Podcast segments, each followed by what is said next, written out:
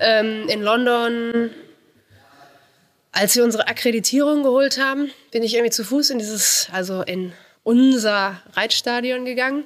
Und da habe ich es irgendwie realisiert, dass irgendwie mein Kindheitstraum gerade in Erfüllung geht und dass ja. ich irgendwie dabei bin. Pferdemenschen. Viele der erfolgreichsten Reiter und Fahrer Deutschlands haben das Pferdegehen. Wir treffen sie für euch und berichten über ihren Alltag, Traum oder manchmal auch Albtraum. Dreht sich wirklich alles um Pferde? Und was ist ihr Erfolgsrezept? Wir erhalten einmalige Einblicke in das Leben dieser Pferdemenschen. Hallo zusammen, ich bin Lynn Rasmussen und ich begrüße euch zu einer neuen Folge Pferdemenschen. Diesmal habe ich endlich mal wieder für euch einen Dressurreiter getroffen, besser gesagt eine Dressurreiterin, und zwar Helen Lange-Hahnberg. Ich habe die sympathische Reiterin aus Nordrhein-Westfalen im Rahmen des Weltcup-Finals in Leipzig getroffen, wo sie und ihre Stute Annabelle in der Gesamtwertung den sechsten Platz erreicht haben. Unser Gespräch fand allerdings vor ihrem ersten Ritt in der Leipziger Messehalle statt. Ich würde sagen, ihr hört doch am besten gleich selbst mal unser Gespräch rein. Hallo Helen, vielen Dank für deine Zeit. Wir sehen uns hier in Leipzig. Du hast das Wochenende noch vor dir und wahrscheinlich viel vor. Ich würde gerne ein bisschen was über dich erfahren. Wie bist du denn zum Reiten gekommen? Ich bin ehrlich gesagt zum Reiten gekommen, wie man als Mädchen zum, zu Pferden oder zum Reiten kommt. Ich äh, war schon immer tierbegeistert mhm. und habe dann in der ersten Klasse eine Freundin kennengelernt, die ritt ganz normal im Schulbetrieb einmal die Woche. Und das fand ich dann ziemlich toll und wollte das auch machen und durfte es dann auch machen. Also du kommst nicht aus so einer klassischen Reiterdynastie, wo nee. schon seit Generationen mit Pferden alles so gar läuft. nicht. okay. Ja, und ähm, das fand ich ja, wie gesagt, toll. Habe dann auch großen Spaß daran gehabt. Habe dann in der Tat in der fünften Klasse heute noch so meine mitbeste Freundin kennengelernt. Ähm, deren Eltern hatten einen Pensionsbetrieb. Okay. Das war Zufall, wusste ich damals nicht. Aber wie gesagt, äh, die Freundschaft hält bis heute an. Und äh, so bin ich dann irgendwann auch zum ersten Pony gekommen, weil es da eben keine Schulpferde gab, sondern äh, nur Privatpferde. Und dann durfte ich zweimal mal hier und da ein Pony mitreiten. Aber es war natürlich, äh, ja, auch mit dem eigenen Pferd, haben meine Eltern dann irgendwann doch Ja gesagt. Okay. Und wann hast du dann dein erstes eigenes Pferd bekommen? Ja, mit, äh, wie alt war ich da? 10, 11 in der fünften Klasse, als ich meine Freundin kennengelernt habe, damals in der weiterführenden Schule. Mhm. Und ähm, das da eben schwierig wo Also ich war, wir haben uns jeden Tag getroffen irgendwie. Alle haben geritten und hatten ein eigenes Pony äh, und ich durfte halt immer mal abwechselnd auch mal drauf. Mhm. Aber das war dann so der Moment, wo meine Eltern gesagt haben, okay, dann halten wir jetzt auch mal Ausschau oder bitten jemanden, der Ahnung davon hat, Ausschau zu halten nach okay. einem passenden Pony. Und was war das dann für ein Pony? Ja, es war auch noch sehr gewagt, ehrlich gesagt, so äh, retrospektiv. das war ein Vierjähriger Wallach. Okay, genau. gleich ein junges Pferd. genau. junges Pferd, junge Reiterin. Da hatte ich von Tuten und Blasen keine Ahnung und, und äh, das Pony war auch echt noch grün. Mhm. Ich habe aber echt total viel Hilfe gehabt und ähm, die haben, ich, ich war sogar so klein, ich habe nicht mal den Sattel auf dieses Pony gekriegt, weil ich nicht dran kam. Ähm, ja, der galoppierte immer so ein bisschen. Der hat nie gebockt oder irgendwie gestiegen, also überhaupt nicht, aber er konnte mal so ein bisschen losrennen, wenn er sich mhm. erschrocken hat. Aber gut, meistens hat er halt auch von alleine irgendwann wieder aufgehört. es sieht geil, also so lange drauf sitzen zu bleiben. Einfach mal abwarten, genau. bis er von alleine müde wird. Wusste ich noch nicht, wie ich ihn wieder stoppe, wenn er das macht. Aber äh, wie gesagt, eigentlich war er echt lieb und habe viel Hilfe gehabt, die mir dann auch irgendwann mal ablongiert haben. Und äh, dann haben wir ganz gut zusammengefunden. Wir sind hinterher sogar bis Deutsche Meisterschaft. Ich wollte gerade sagen, mit dem bist du ja. dann auch deine ersten Turniere geritten. Ja, genau. Und ähm, funktionierte das dann auch oder bist du dann die Edressun so lange galoppiert, bis er irgendwann müde Nein, wurde? es wurde besser. Ich habe das in den Griff gekriegt irgendwann. Okay. Aber ich weiß noch, in meiner ersten Jugendreiter hat meine äh, Trainerin auch äh, ihn mir noch ablongiert und ähm, dann sind wir da brav unsere erste Jugendreiter geritten. Aber es fing mit vielen braunen Schleifen an. ja gut, ich glaube, das kennen wir äh, alle wahrscheinlich. Ähm, ja, wie ging es dann weiter? Also ja, es war erstmal sechs Jahre Flummi. ähm, also das war natürlich auch ein bisschen Weg, aber also wir haben total viel Spaß gehabt. Wir sind ausreiten gegangen, wir haben auch, also ja, wirklich mit den Ponys gespielt irgendwie. Also das waren eben. Das war noch nicht so fokussiert auf Leistung oder Sport. Nein, so. also ich wollte schon Turnier reiten, als ich rausgefunden habe, dass es das gibt, ähm, hatte ich da auch irgendwie echt Lust drauf. Mhm. Das fing gar nicht so erfolgreich an, muss ich wirklich mal so sagen. Also ja, mehr so dabei sein ist alles. Aber Mhm. das andere Problem war auch noch, dass es mir nicht gelungen ist, einer Abteilung zu reiten. Wenn er vorne war, waren wir meistens gut. Mhm. Und wenn wir aber nicht vorne waren, was natürlich allein der Wahrscheinlichkeit folgend oft nicht der Fall war, ja, beim Angaloppieren ähm, spackte er einmal los. Damit war natürlich die Note kaputt. Äh, deswegen war das auch gar nicht so einfach, sich dann hochzuarbeiten, weil diese gewissen Erfolge, ich weiß gar nicht mehr, was man alles haben musste, um dann L-Dressur zu reiten, dass man hinterher mal alleine war. Diese Dressur-Reiterprüfung gab es damals noch gar nicht so viel, was es jetzt gibt, was ja auch oft einzeln ist. Ähm, ja, und ab L-Dressur wurde es dann Du hast dich aber- besser. Hast dich aber mit ihm da durchgekämpft und hast dann nicht irgendwann gesagt, oh Gott, ich brauche ein neues Pony, mit dem funktioniert das nicht. Nein, solche Gedanken hat es also nie gegeben. Ja, okay. Also A, war dieses Pony mein Freund, äh, den hätte ich nie ausgetauscht. Und das war auch finanziell einfach überhaupt gar nicht drin. Dieses Pony war sowieso schon irgendwie mehr, als eigentlich möglich war. Und ähm, nee, also diesen Gedanken hat es absolut nie gegeben. Das war auch noch ein großes Drama, als dann der Umstieg auf die Großpferde anstand. Weil für ich war eigentlich so an dem Punkt und habe gesagt, ähm, nö, dann reite ich das Pony weiter, aber der geht nicht weg. Ähm, das war für mich keine Option. Aber ein zweites Pferd war finanziell halt keine Option. Mm, Und das heißt, du musstest dich dann entscheiden, entweder weiterkommen Ja. oder Aber wir haben einen ganz coolen Deal geschlossen damals. Okay. Ähm, wir haben dann gesagt, äh, okay, er wird verkauft und er ist auch noch weiter dann im Ponysport gegangen. Aber als er die Rente durch hatte, kam er zurück. Das war irgendwie was, da konnte ich mit leben und genauso habe ich es auch durchgezogen. Okay, sehr schön. Ja, das ist ja eigentlich auch ganz schön dann, ne? wenn noch jemand anders dann da auch irgendwie. Ja, und das Ähm. war irgendwie okay dann für mich und äh, ich glaube, er hatte auch eine gute Zeit. und dann kam er wieder. Und wie ging es dann nach ihm weiter? Dann kam ja Princeton, mein Großpferd, auch Toni genannt. Und ja, mit dem habe ich dann im ersten Jahr dieses Nachwuchschampionat auf L-Ebene geritten und dann Junioren, junge Reiter U25. Das ganze, durch. die ganze Jugendkarriere sozusagen Ja, einmal abge. genau. Äh, Er musste immer wieder was Neues lernen mit mir. Nein, hat er also, ich glaube, wenn man das jetzt auch noch mal so zurückblickt, war es sicherlich ein gutes Pferd. Aber wenn man das auch jetzt mal vergleicht mit einfach was, was an Qualität wirklich äh, mittlerweile oder wie viele qualitätsvolle Pferde es gibt, also ich glaube, das würde heute verdammt schwer werden damit.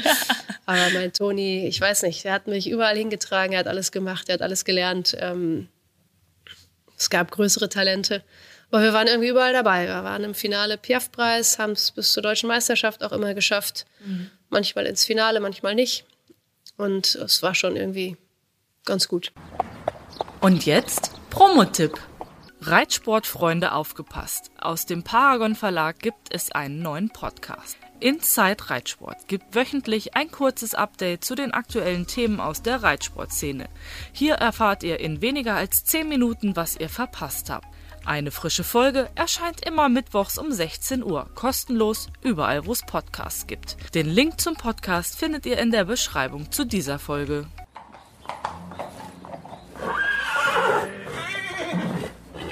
Ja, wann kam für dich so der Schritt zu sagen, ich mache das beruflich, das Eigentlich ist meine ziemlich Zukunft? früh.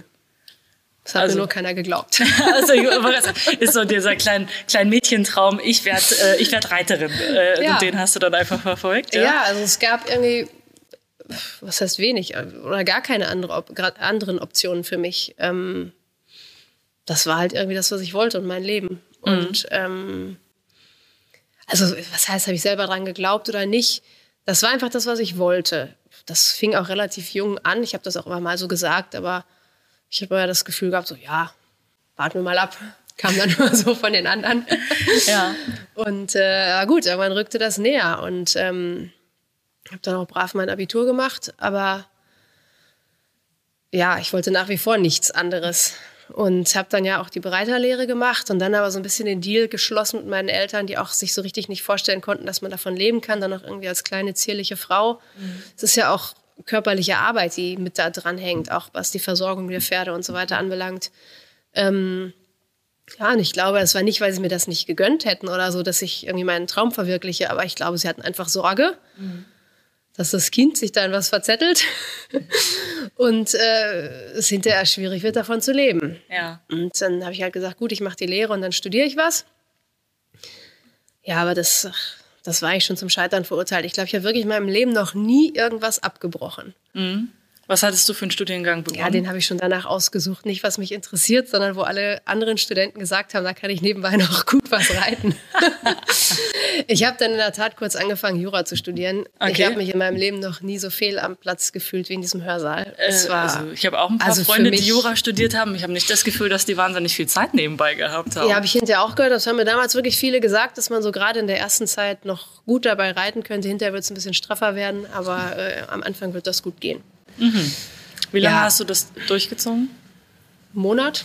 Ach so, also nicht mal das erste nein, Semester. Nein, nein, äh, ich, äh, also ich glaube, es war auch die beste Entscheidung mein, oder eine der besten Entscheidungen meines Lebens, weil ich habe dann für mich kurz überlegt, weil ich habe einfach gemerkt, das ist so gar nichts für mich. Ja, und dann habe ich gedacht, okay, natürlich kann ich das jetzt irgendwie durchziehen und machen und äh, schaffe das auch irgendwie. Aber was wird dann hinterher mit mir? Dann bin ich irgendwie, was auch immer, ich wusste ja noch nicht mal, was ich hinterher damit anfangen will. Hm. Äh, sagen wir mal, ein mittelmäßiger Anwalt. Es gibt aber viele sehr, sehr gute. Dann ja. verdiene ich kein Geld, weil mich keiner braucht. Und dann kann ich mir nicht mal mehr mein Hobby leisten. Und das war irgendwie, hab ich gesagt, so, nee, so geht das nicht. Der Plan geht so nicht auf. Das funktioniert nicht, Helen. Ja, und ich meine, dann auch keine Zeit verschwenden. Dann habe ich halt für mich beschlossen, ich probiere das jetzt zwei Jahre mit dem Reiten. Und ähm, wenn das funktioniert, dann freue ich mich. Mhm. Und wenn das nicht funktioniert, dann kann ich es aber akzeptieren, weil ich habe es probiert und ja. bin gescheitert. Und dann kann ich mir halt eben das aussuchen, was mir vielleicht am zweitmeisten Spaß machen könnte, auch wenn ich nicht wusste, was das sein hast, sollte. Hattest du da eine Idee, was das hätte sein können? Also ein bisschen Architektur hatte ich so mit geliebäugelt. Das, da hatte ich zumindest irgendwie Interesse dran. Mhm. Aber nein, so einen richtigen Plan B gab es nicht. okay. Aber ich finde es krass, wenn deine Eltern so gar nicht aus dieser Pferdewelt kommen und aus der Turnierwelt schon gar nicht, dass sie dich dann so unterstützt haben, in dem, dass du ja dann relativ schnell dich so weiterentwickeln konntest. Ich meine, da hängt ja viel mit dran. Ne? Da hängen Trainings dran, Lehrgänge, Fahrerei zum Turnier, morgens um vier aufstehen, äh, um, um acht irgendwo eine Dressur zu reiten. Im Schlamm. Im Schlamm, genau. Das Auto sieht jedes Wochenende aus nach Hause zu kommen. Dafür, dass das Kind äh, drei Minuten irgendwie im Kreis reitet. Hinterher ist es wieder schlecht gelaunt, weil es doch nicht geklappt hat. Genau, also es hat also Mal an dieser Stelle Lob an alle Eltern, die das ja. äh, echt jedes Wochenende auf den ganzen Turnieren durchziehen.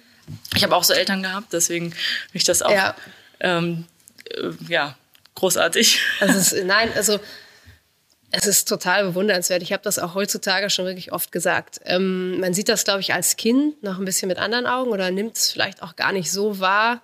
Mhm.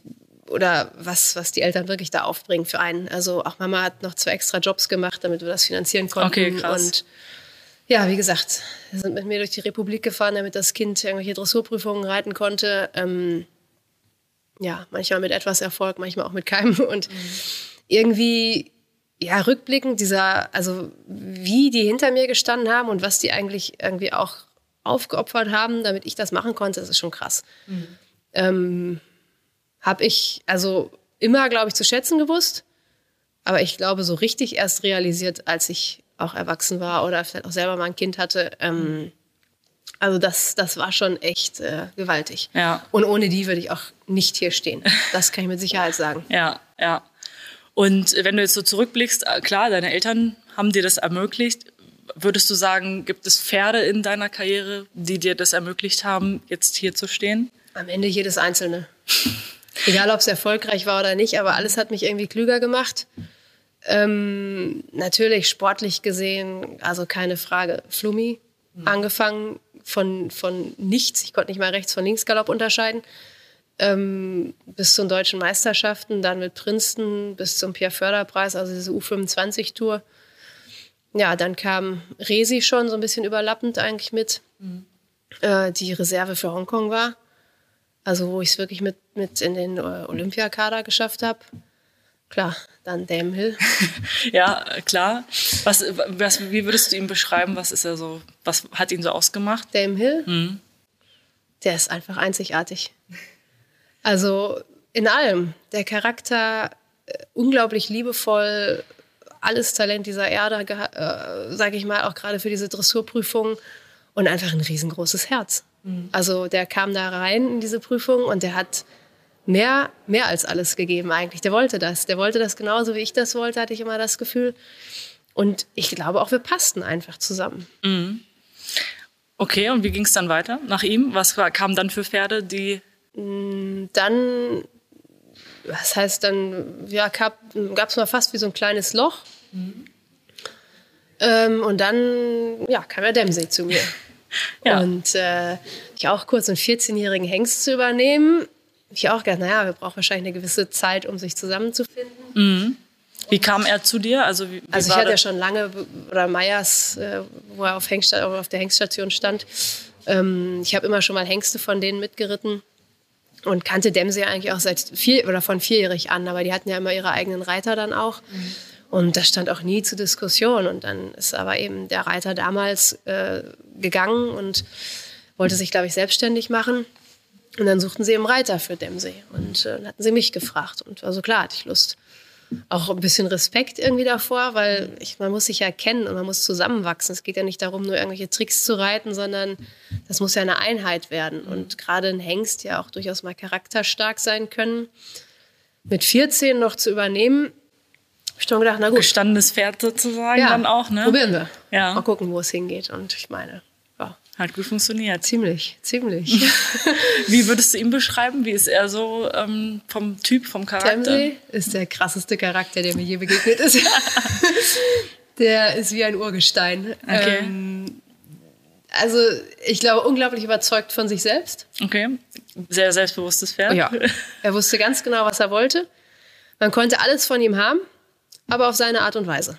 Entweder man hat sich darauf eingelassen, wie er das haben wollte, dann hat er einem ziemlich viel gegeben. Mhm. Aber ähm, äh, am Ende habe ich immer gesagt, war er der Chef. Warst du nur Beifahrerin mehr oder weniger? Ja, Beifahrer ist auch nicht das richtige Wort. Aber ich musste es ihm schon passend machen. Okay. So, also er zu wusste, was er wollte. Ja, genau. So ein bisschen so, das machen wir zu meinen Bedingungen. Dann habe ich ja auch also mehr als viel bekommen von ihm irgendwie. Und ähm, aber der war absolut unveränderlich. Den nimmt man, wie er ist. Oder man lässt es. War denn im Umgang auch so oder nur im Viereck? Nee, im Umgang auch. Also der konnte wie ein Lamm neben dir hertrotten, mhm. dass du dachtest, jetzt wird er aber alt. In der nächsten Sekunde explodierte der, als gäbe es keinen Morgen. Und, und also man sollte ihn an der Hand keine Sekunde aus den Augen lassen. Okay. ähm, nein, er hat einfach ein krasses Eigenleben. Und ähm, ich habe ihn auch wirklich, das ist, glaube ich, das, was ich immer an diesem Pferd bewundert habe. Mhm diese, dieser absolut ja, unveränderliche Charakter. Er ist, wie er ist. Und eigentlich finde ich es gut, weil ich sage auch mal, ich bin, wie ich bin. Und, äh, ja, wenn es harmoniert, wenn ihr zusammen euren Weg gefunden habt, dann ja, ist glaub, ja alles könnte man sagen. genau, dann ist ja alles gut. Ja. Gibt es äh, so ein Typ Pferd, wo du sagst, das ist so, sind so die Pferde, die ich gerne reite, an denen ich am meisten Spaß habe? Mm. Ist da so eine Gemeinsamkeit zwischen den Pferden? Also ehrlich gesagt. Außer, dass sie sehr talentiert sind. Ja, eigentlich so ein bisschen schon die, die auch wirklich gehen wollen und ankommen wollen und einfach Herz und Geist haben und Spaß an der Dressur. Mhm. Also die, die das auch genauso lieben, wie ich das liebe. Und ähm, aber wenn man jetzt auch diese ganzen Pferde mal vergleicht, waren es einfach, ehrlich gesagt, alles komplett unterschiedliche Pferde. Okay. Also konntest dich immer gut einstellen auf jedes einzelne Pferd. Ich habe mir Mühe gegeben. Wahrscheinlich geht immer irgendwas besser, aber unterm Strich hätte auch, glaube ich, viel schlechter laufen können. ja, also ich wollte sagen, sonst hättest du es nicht so weit äh, geschafft. Hast du denn irgendein Ziel? Also ich meine, du bist olympisches Silber, EM-Silber, WM, bist ja eigentlich schon alles geritten. Gibt's was, was wäre so dein Ziel, wo du sagst, das muss noch kommen eigentlich? Mm, ich habe ehrlich gesagt bis, letzt, bis zum letzten Jahr gesagt, ich habe irgendwie noch nicht diesen Bockpokal gewonnen. das wäre mal ganz schön. Ähm, nee, also ich bin eigentlich irgendwie. Ich habe als Kind von diesen Erfolgen geträumt und das nicht für realistisch gehalten und gedacht, aber naja, träumen darf man ja. Mhm. Ähm, Und es ist wirklich jeder einzelne Traum, den ich als Kind im Bett hatte, ist in Erfüllung gegangen. Und ich glaube auch nicht durch rumsitzen, Däumchen drehen, darauf warten, dass es passiert, sondern durch viel harte Arbeit mhm. und irgendwie Nahziele setzen. Und ähm, ich habe da nicht ernsthaft dran geglaubt, dass ich mal Olympische Spiele reite, aber trotzdem geisterte das mal in meinem Kopf rum. Mhm. So, und ich konnte es halt nicht vertreiben, was vielleicht auch ganz gut war. Ja. Ähm, aber das, also ich habe alles gehabt, aber es hat mir ziemlich viel Spaß gemacht und ich würde das auch alles einfach nochmal machen, wenn es passt okay. und das passende Pferd da ist und äh, ja, und das ist ja auch das, ich meine, ich, ich bin mit Dempsey Mannschaftseuropameisterin geworden, mit Annabelle waren wir mit in Tokio als Ersatzpaar, sie ist auch Mannschaftseuropameisterin geworden, jetzt stehe ich hier beim Weltcup-Finale, mhm. also aber meinst du, also ich meine, bis Paris ist jetzt nur noch zwei Jahre. Siehst du da eine Chance mit Annabelle vielleicht? Ach, ich weiß nicht, ich bin da immer irgendwie, ähm, also ja, das ist sowas, was immer in meinem Kopf rumschwirrt. Das, mhm. also ich würde jetzt Quatsch erzählen, wenn ich was anderes erzählen würde. Aber ich bin trotzdem entspannt irgendwie dabei. Also ich lasse es auf mich zukommen, weil in zwei Jahren, auch gerade mit Pferden, das ist so eine lange Zeit. Das ist fast nicht planbar, muss man einfach mal so sagen. Mhm. Ähm, ich habe aber große Lust drauf, ja. Sehr gut, ich drücke die Daumen. Danke. Ähm, was würdest du sagen, ist der beste Moment deiner Karriere gewesen? Ich glaube zwei. Einmal, das war gar nicht auf dem Pferd, das hängt aber irgendwie alles zusammen in London. Ähm, also reiterlich jetzt, ne? Ja, ja. ja ähm, in London, als wir unsere Akkreditierung geholt haben, bin ich irgendwie zu Fuß in dieses, also in unser Reitstadion gegangen. Und da habe ich es irgendwie realisiert, dass irgendwie mein Kindheitstraum gerade in Erfüllung geht und dass ja. ich irgendwie dabei bin. Okay, also und hattest du richtig so einen Moment der äh, Erkenntnis ja, ich habe wie ein kleines Kind Rotz und Wasser geheult in diesem Stadion, als ich gecheckt habe, dass ich es wirklich geschafft habe, dass ich da stehe und da also reinreiten darf in Deutschland. Ja. Ähm, doch, also das, das Reiten auch, aber das war das war wirklich ein krasser Moment. Das war echt emotional. Ich stand da Mutterseelen allein und geheult wie ein Schlosshund. Weil es irgendwie, ja, es war einfach ein Traum von mir. Und der erschien mir völlig unerreichbar mhm. irgendwie immer. Und ich habe gedacht, sowas passiert anderen, aber das passiert nicht einem selbst irgendwie. Und auf einmal stand ich da. da und Herning. Mhm. Herning, der Grand Prix. Okay. Als ähm, ich glaube, wir sind sogar als Deutsche dahin gereist mit guten Chancen, Gold zu gewinnen. Ähm, ja, und irgendwie hatten alle drei vor mir Fehler. Und ich war letztes deutsches Paar.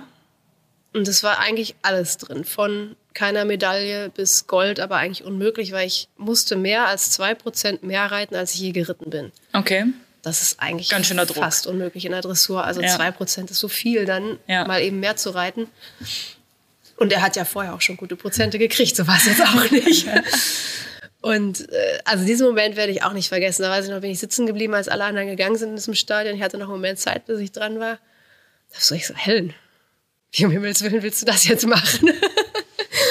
ich bin mal kurz in mich gegangen und habe gedacht, so, es gibt nur eine Möglichkeit, alles oder nichts. Ja. Und dann zur Moni gegangen, habe einmal kurz mit ihr besprochen, dass ich keine andere Chance sehe, außer absolut alles zu riskieren und alles zu geben. Und sie guckt mich so an, ist das eine Frage? ich glaube, wir haben keine andere Chance. Nicht so gut. Ich wollte nur noch mal ein Okay haben. ja. Ja, und ähm, also Damie, ich habe vorher schon immer gesagt, er kann lesen und, und schreiben. Und nach Herning habe ich gesagt, er kann auch rechnen. Also das war beim Abreiten hatte ich irgendwie so das Gefühl, dass wir nicht so richtig in Gang kamen. Okay. Und ach, ich so, verdammt, bin ich jetzt die Nächste, die hier Fehler macht und irgendwie nicht in Schwung kommt. Und der kam durch dieses Tor, und, aber ich habe dann einfach einen Schritt gemacht. Ich habe einfach nicht viel gemacht, habe gedacht, am Ende, der weiß, worum es geht. Und der kann das alles. Ich lasse ihn jetzt. Ja. So. Meistens konnte ich mich immer in der Prüfung auf ihn verlassen. Ich mache ihn jetzt ein bisschen warm und dann gucke ich, wie es geht. Mhm. Und der kam durch diesen Einritt, durch diesen Tunnel, der war zwei Meter groß. Was passiert da gerade unter mir? Und ähm, der Wahnsinn. Also so ein schlaues Pferd, als hätte es gewusst, dass es gerade irgendwie um alles geht. Und hat von Anfang bis Ende, glaube ich, keinen Punkt liegen lassen. Ja, wir haben Gold gewonnen hinterher. Ich werde es nie vergessen. Auch Isabel, Fabi, Tina, die kamen alle angerannt und ähm, ja, das war echt grandios, dieser Moment. Als ich rausritt, waren alle schon unten und haben uns irgendwie gefeiert. Das war auch echt, echt emotional und schön. Ja, wird man wahrscheinlich auch nie vergessen. Nein, also das glaube äh, glaube ich auch. Ähm, wie ist das? Kannst du ganz gut mit Druck umgehen? Ja, ich glaube wohl. Hast Ja, du da irgendwie eine Strategie oder ähm, ist das einfach dein Naturell, dass du sagst, ich bin äh, Teflon, das nee, ich weiß ab? es nicht. Ich habe eher das Gefühl manchmal sogar, dass ich sogar unter Druck besser werde. Ich weiß nicht warum, kann ich nicht sagen. Aber ist wahrscheinlich auch nicht immer so, aber es ist schon zumindest sehr oft so gewesen, dass ich dann irgendwie sehr fokussiert bin, glaube ich. Ja. Und ja, so eine Art Tunnel dann irgendwie mein Ding mache. Okay. Mm, Hast du jemals daran gedacht, aufzuhören zu reiten? Das ist nicht so, als würde mein Leben nur aus Höhen bestehen. Zwischen diesen Höhen gibt es ja auch immer wieder viele Tiefen und ähm, also auch da würde ich jetzt lügen, wenn ich das nicht hätte. Ja. Absolut. Also ich bin auch äh, immer wieder an dem Punkt, wo ich denke, äh, was heißt warum? Also ich weiß, warum ich es tue, deswegen höre ich ja auch nicht auf. Ich wollte sagen, was holt dich dann immer wieder zurück? Also, Aber es gibt schon oft auch Momente, also das heißt oft, aber doch Momente, wo ich entweder dann auch mal müde bin oder groggy oder nicht mehr kann und äh, oder man das Gefühl hat, egal was man macht, es geht gerade alles schief irgendwie ähm, und und äh, was macht man dann? Ich weiß es nicht. Zum Glück wird es meistens von alleine wieder besser. erstmal weitermachen und gucken, bis es besser wird, ja, sozusagen. ja, also ruhig bleiben. Irgendwie, äh, es nützt ja nichts. Also ich kann ja auch nichts anderes. Ich habe ja auch nichts anderes gelernt. Also Immer in einem Monat Jura nach, studiert. gibt nach wie vor keinen Plan B. Nein, also ich glaube, meine Passion für diesen Sport ist so groß, dass das nicht passieren wird. Aber ja, ich glaube, wie es bei jedem ist. Also keine Ahnung, ob es jemanden gibt, der, der nicht Rückschläge erleidet oder nicht nach Höhen Tiefen hat und nach Tiefen auch wieder Höhen. Ähm, aber am Ende sind es immer wieder die Pferde, die mich irgendwie zurückbringen und die Liebe zum Sport und zum Pferd. Ja. Du bist ja sicherlich Vorbild vieler äh, Reiter. Hast du selbst denn auch Vorbilder, an denen du dich orientierst oder auch misst vielleicht? Ja, ich glaube absolut. Ähm, also ich kann jetzt nicht einen Einzelnen nennen, aber ich finde, es gibt so viele Top-Reiter, wo man irgendwie durchs Gucken was lernen kann. Also ich mache das auch total gerne, anderen zugucken, weil irgendwie jeder kann was gut. Und ich glaube, man kann überall was mitnehmen. Und ähm, aber auch nicht nur unter Reitern. Ich finde, es gibt so viele tolle Menschen, die, die äh, ja irgendwas erreichen oder weil sie wen unterstützen, ähm, wen auffangen, keine Ahnung. Also auch ehrlich gesagt, gerade in diesen Tagen. Ähm, also ich glaube, es gibt viele Menschen, die ich bewundere, aber ich könnte jetzt nicht einen Namen nennen, aber ähm, doch ganz viel. Gucken wir mal so ein bisschen in die Zukunft. Was sind so deine Pläne für die nächsten, also Pläne und Ziele, Träume und Hoffnungen? Dass Mausi genauso viel Lust hat wie ich gerade hier, gut zu sein und zu zeigen, was sie kann. Also es sind total viele auch, auch Nachwuchspferde jetzt da, die, die reinwachsen sollen noch weiter. Ich habe das Gefühl, Mausi ist, ist immer noch nicht irgendwie am Zenit. Es steckt so viel in ihr drin und äh, ich wünsche mir, dass es mir gelingt, alles rauszukitzeln, was in ihr steckt, weil es ist so viel. Und, und ähm, sie ist so voll von Talent und also sie hat einfach Temperament und Okay. sie ist eine Rakete und, und ein Mädchen. Äh, Also lässt sie auch mal die Stute so richtig raushängen, ja? ja, sie kann schon ein Mädchen sein. ähm, und ja, auch, auch mit diesen Pferden, die da jetzt, glaube ich, so ein bisschen jetzt nachkommen, damit jetzt auch, dass sie da reinwachsen und ja, dass sie vielleicht diese Hoffnungen erfüllen können, die ich in ihnen sehe. Okay, ich drücke dir auf jeden Fall die Daumen. Vielen Dank für deine Zeit. Danke. Und ähm, ja, schauen wir mal, was die nächsten Tage Genau, hier so bringen. schauen wir mal. Danke.